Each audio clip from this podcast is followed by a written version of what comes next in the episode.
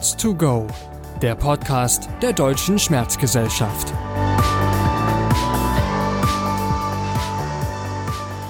Hallo und äh, willkommen, liebe Zuhörerinnen, Zuhörer, liebe Mitglieder unserer Schmerzgesellschaft zu unserem neuesten Podcast. Äh, diesmal habe ich Frau Ulrike Kaiser hier bei uns im Studio und unseren Geschäftsführer Thomas Isenberg. Und wir möchten heute über unseren Schmerzkongress reden. Ulrike Kaiser ist eine der beiden Kongresspräsidentinnen. Der andere Kongresspräsident, Herr Kraja von unserer Partnergesellschaft, hat äh, ebenfalls zum Programm beigetragen. Und Ulrike, ich würde gerne einmal von dir wissen, was sind denn aus deiner Sicht die Highlights des Kongresses?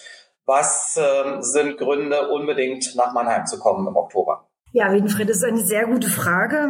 Wir haben uns mit Thorsten Kraja von der DMKG ja lange, lange Gedanken gemacht, wie wir unsere KollegInnen mit drei Tagen bereichern können. Es sind aus meiner Sicht erstmal drei übergeordnete Highlights. Also wir haben ja unseren Kongress genannt, Schmerzmedizin heute und morgen Bilanz und Ausblick. Und in diesem Spannungsfeld der Bilanz, die wir ja dann immer ziehen, wenn wir uns auf einem Schmerzkongress treffen, und der Idee eines Ausblickes ist uns gelungen, die jungen Schmerzgesellschaften in der Kongressvorbereitung mit ins Boot zu holen. Und es hat uns viele, viele inspirierende Impulse geliefert, vor allen Dingen so in der Ausgestaltung, was gibt es für Möglichkeiten, Menschen, die auf so einen Kongress kommen, in Austausch zu bringen. Also uns war vor allen Dingen dieses Jahr wichtig, nach den vielen Jahren der Corona-Abstinenz neue Formate auszuprobieren, um den Austausch zu fördern zwischen denen, die teilnehmen. Das andere, was wir finden, was wir beide finden, war, dass wir zwei Themen auf dem Schmerzkongress platzieren wollten oder platziert haben. Das eine ist der sekundäre, der posttraumatische Kopfschmerz, den der Herr Kraja sehr stark ins Programm gebracht hat.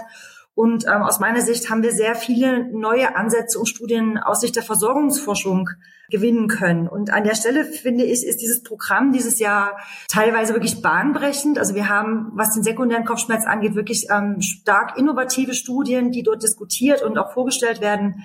Aber eben gerade auch im, im Sinne der Versorgungsforschung mit den Innovationsfondsprojekten, die ja jetzt zum Teil ihre Ernte einfahren, aber eben gerade auch Ergebnisse liefern, die sich konkret in der Regelversorgung umsetzen lassen, haben wir ein spannendes Themenfeld gefunden. Und der dritte Punkt, den wir ähm, als oder den ich persönlich als ähm, sehr spannend erlebe, ist, dass wir drei verschiedene Formate entwickelt haben. Wir haben jetzt Workshops, ähm, wo die Teilnehmer ganz konkret praktische Dinge erfahren, erarbeiten, erleben können. Wir haben Thementische, wo wissenschaftliche Themen in einem guten Austausch, in einem kleineren Auditorium diskutiert und verhandelt werden können. Und wir haben die üblichen Symposien mit wirklich ähm, teilweise sehr, sehr guten ähm, wissenschaftlichen Beiträgen dieses Jahr. Ich glaube, es wird schon deutlich aus den Themen, die du jetzt genannt hast, dass hier wirklich diesmal sehr, sehr viele Inhalte für diejenigen, die an der, ich sag mal, klinischen in der klinischen Praxis arbeiten, dabei sein werden. Äh, ich möchte mal ganz kurz auf das Format Thementisch nochmal eingehen. Vielleicht erklärst du nochmal ganz kurz, wie das praktisch aussieht. Das sind ja dann kleinere Gruppen, eine sehr intensive Diskussion soll dadurch ermöglicht werden. Wie funktioniert der Thementisch genau? Und muss man sich extra anmelden? Wie kann man die Themen der Thementische herausfinden? Also die Thementische findet man als solche auch also gekennzeichnet im, im Kongressprogramm und es gibt eine eigene Thementischsäule. Jeden Tag gibt es parallel laufende Thementische zu verschiedenen Themen und die Idee eines Thementisches ist ähm, praktisch relevante und am Grenze, an der Grenze zur wissenschaftlichen Evidenz bestehende Themen erstmal in kurzen Impulsvorträgen vorzustellen und dann äh, mit den Teilnehmern zu diskutieren. Also wir haben unsere Referenten angewiesen, dass sie Fragen, sich Fragen überlegen, die sie dann in die Runde stellen, aber natürlich auch Fragen der Teilnehmer direkt zur Verfügung stehen. Und es ist also wir rechnen mit circa 30 ähm, Teilnehmenden. Es muss also keinerlei Anmeldung erfolgen. Man kann da einfach so hingehen wie bei den Symposien auch aber wir hoffen, dass wir durch diese niedrigere Teilnehmerzahl pro Thementisch auch die Hürden des Austausches also minimieren, dass die Leute einfach mehr Mut haben, konkrete Fragen auch an die ReferentInnen zu stellen oder eben auch miteinander an diesem Thementisch in Bezug auf dieses Thema, wo es ja einen kurzen Impulsvortrag am Anfang gegeben hat, ähm, in, in, in, in Diskussion zu treten und natürlich auch konkrete Erkenntnisse mitzunehmen. Also ein Thementisch beispielsweise wird sich um die Umsetzung der ICD-11 ähm, befassen. Und ich verspreche mir davon für die Kliniker ganz viel ganz viel Input, was auf uns zukommt, wie das aussehen kann und vielleicht auch ein wenig den Abbau der Ängste mit diesem großen neuen Klassifikationssystem im Alltag umzugehen. Ja, also ich glaube, das ist wirklich ein ganz tolles Angebot. Äh, wer diese Thementischphilosophie von anderen Kongressen vielleicht schon kennt, der kann, glaube ich, bestätigen, das äh, ist ein ganz niederschwelliges Angebot und gerade auch für jüngere Mitglieder unserer Gesellschaft, die vielleicht sich noch etwas stärker vernetzen wollen, eine äh, wirklich super Möglichkeit, ähm, andere Kolleginnen und Kollegen kennenzulernen und eben interaktiv ähm, bestimmte Themen zu besprechen.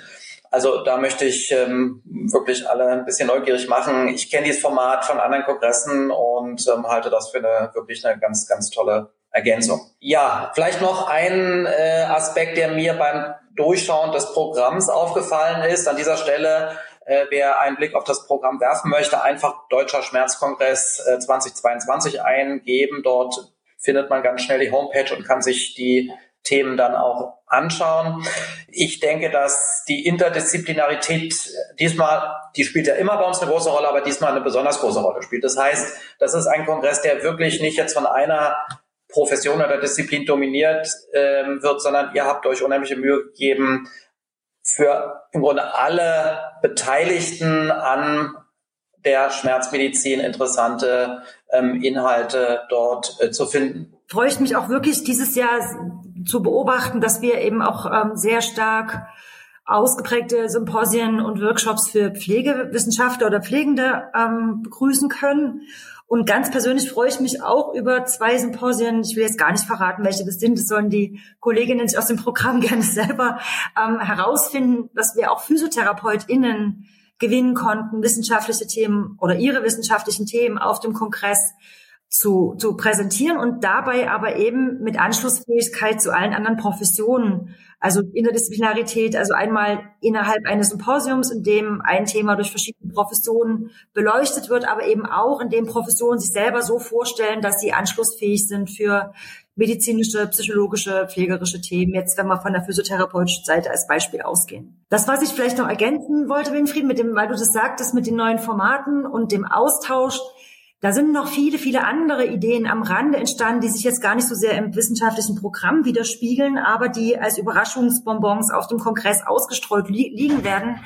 Ein Punkt zum Beispiel ähm, ist, dass die Jungen Schmerzgesellschaften eine Möglichkeit ähm, entwickelt haben, jüngere KollegInnen im Rahmen der Posterpräsentation gemeinsam in Austausch zu bringen. Und zwar jetzt nicht im Sinne von, wir präsentieren uns unsere Ergebnisse, fürchten uns vor den anderen und diskutieren die wissenschaftlich, sondern im Sinne von, wie kann ich mich gut ähm, oder wie kann ich gut ein Poster konzipieren, wie kann ich gut ein Poster präsentieren, in der Hoffnung, dass eben auch unsere jungen Kolleginnen, die sonst sich vielleicht manchmal einsam gefühlt haben, auf diesem Kongress Anlaufstellen, ähm, Kontaktmöglichkeiten haben, ähm, sich angebunden fühlen und auch auf jeden Fall mit einer Bereicherung nach Hause gehen. Ja, jetzt, äh, damit hast du eigentlich das Thema angesprochen, was ich am spannendsten finde und warum ich auch unbedingt dafür plädiere, äh, vor Ort äh, in Mannheim zu sein. Das sind nämlich wirklich die Postersitzungen. Und ich denke, die letzten Jahre haben uns ja gezeigt, dass man viele Inhalte auch äh, virtuell durchaus vermitteln kann. Aber was, glaube ich, nicht gut funktioniert, ähm, sind virtuelle Postersitzungen. Und da freuen wir uns ganz besonders, dass wir wieder die Möglichkeit haben, mit dem Nachwuchs äh, die jüngsten Forschungsergebnisse an den Postern zu diskutieren.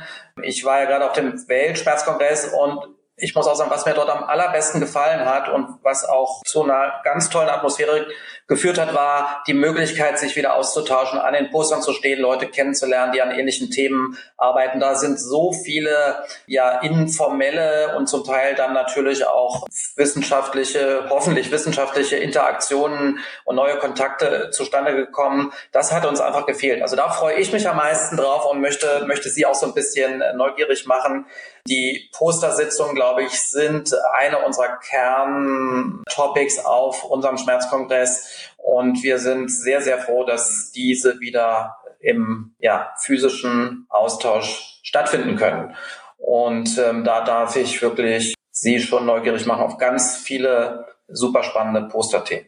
Ja, dann vielleicht noch ähm, eine Frage an unseren Geschäftsführer Thomas Isenberg. Was sind denn aus deiner Sicht die Highlights oder weitere Gründe, am Deutschen Schmerzkongress teilzunehmen? Also ich glaube, der Deutsche Schmerzkongress wird in diesem Jahr wieder ein exzellenter Ort des persönlichen Austausches, sich aber auch Kennenlernens, und zwar für jeden und jede, der im Bereich Schmerz aktiv ist. Also wir haben spannende Disput-Workshops zum Thema Cannabis in der Medizin beispielsweise, dann natürlich die ganze Frage des Akutschmerzes, äh, Frauen und Gesundheit oder Gender und Schmerz, Jugendliche und Kinder. Also für jeden ist da wirklich auf ganz hohem Niveau was dabei. Und das ist ja auch, was die Deutsche Schmerzgesellschaft, glaube ich, auszeichnet, dass wir sehr viele Fachexpertinnen und Fachexperten haben, die für sich ihre Angebote brauchen, aber auch über den Tellerrand hinaus gucken wollen. Und das ist die exzellente Möglichkeit dafür. Ich würde gerne anknüpfen an einem Punkt, der eben äh, im Sinne der Nachwuchsarbeit genannt wurde. Hier haben wir in diesem Jahr erstmalig, erstmalig ein ähm, Programm, ein, ein ähm, Nachwuchsförderprogramm für Young Professionals, die schon mehrere Jahre berufstätig sind als Ärztinnen und Ärzte, aber beispielsweise während sie Anästhesie machen oder Neurologie oder auch in der Orthopädie sind äh, oder in ganz anderen Bereichen doch lieber den Schmerz noch mal ein bisschen näher kennenlernen wollen, um sich vielleicht auch zu überlegen, darin weiter zu spezialisieren. Das gleiche trifft die Physiotherapeutinnen und Therapeuten und die Psychologen ebenfalls. Und äh, im Rahmen dieses Programms haben wir über 40 Teilnehmer, ähm, die unter Anleitung der Deutschen Schmerzgesellschaft an allen Tagen dabei sind und auch ein ganz spezielles Programm für sie selber durchlaufen, auf samstags den speziellen Clinical Reasoning Workshop. Und das geht Hand in Hand mit den Junior-Nachwuchskräften in den Postern, aber auch letztendlich in dem Top Young Science ähm, und den Spezialisten. Also sozusagen Senior trifft Senior, Fachexperte trifft Fachexperte, aber auch gemeinsam mit Nachwuchs, um denn auch die Zukunft der Schmerzmedizin zu sichern. Ganz neue Aspekte, die ich glaube auch lohnt, daran teilzunehmen, äh, wenn man vielleicht nur mal reinstuppern möchte und nicht jedes Jahr beim Schmerzkongress bisher gewesen ist. Ja, ich glaube, Sie haben einen Eindruck bekommen von den spannenden Themen, die Sie erwarten. Und vielleicht noch mal ganz zum Schluss ein Hinweis auf drei ganz besondere Höhepunkte. Einerseits unsere beiden Keynote-Speaker-Vorträge. Einmal Amanda Williams zum Thema Psychologie und Arne May zum Thema Kopfschmerzen. Ich glaube, dass diese beiden Vorträge alleine schon den Besuch äh, des Kongresses äh, wert sind. Und Katja Trippel als Festvortrag wird zum Thema Klima zu uns sprechen. Ja, damit danke ich allen für diesen kleinen Überblick und ich freue mich schon sehr, wenn wir uns dann in wenigen Wochen in Mannheim wiedersehen. Vielen Dank fürs Zuhören und bis demnächst.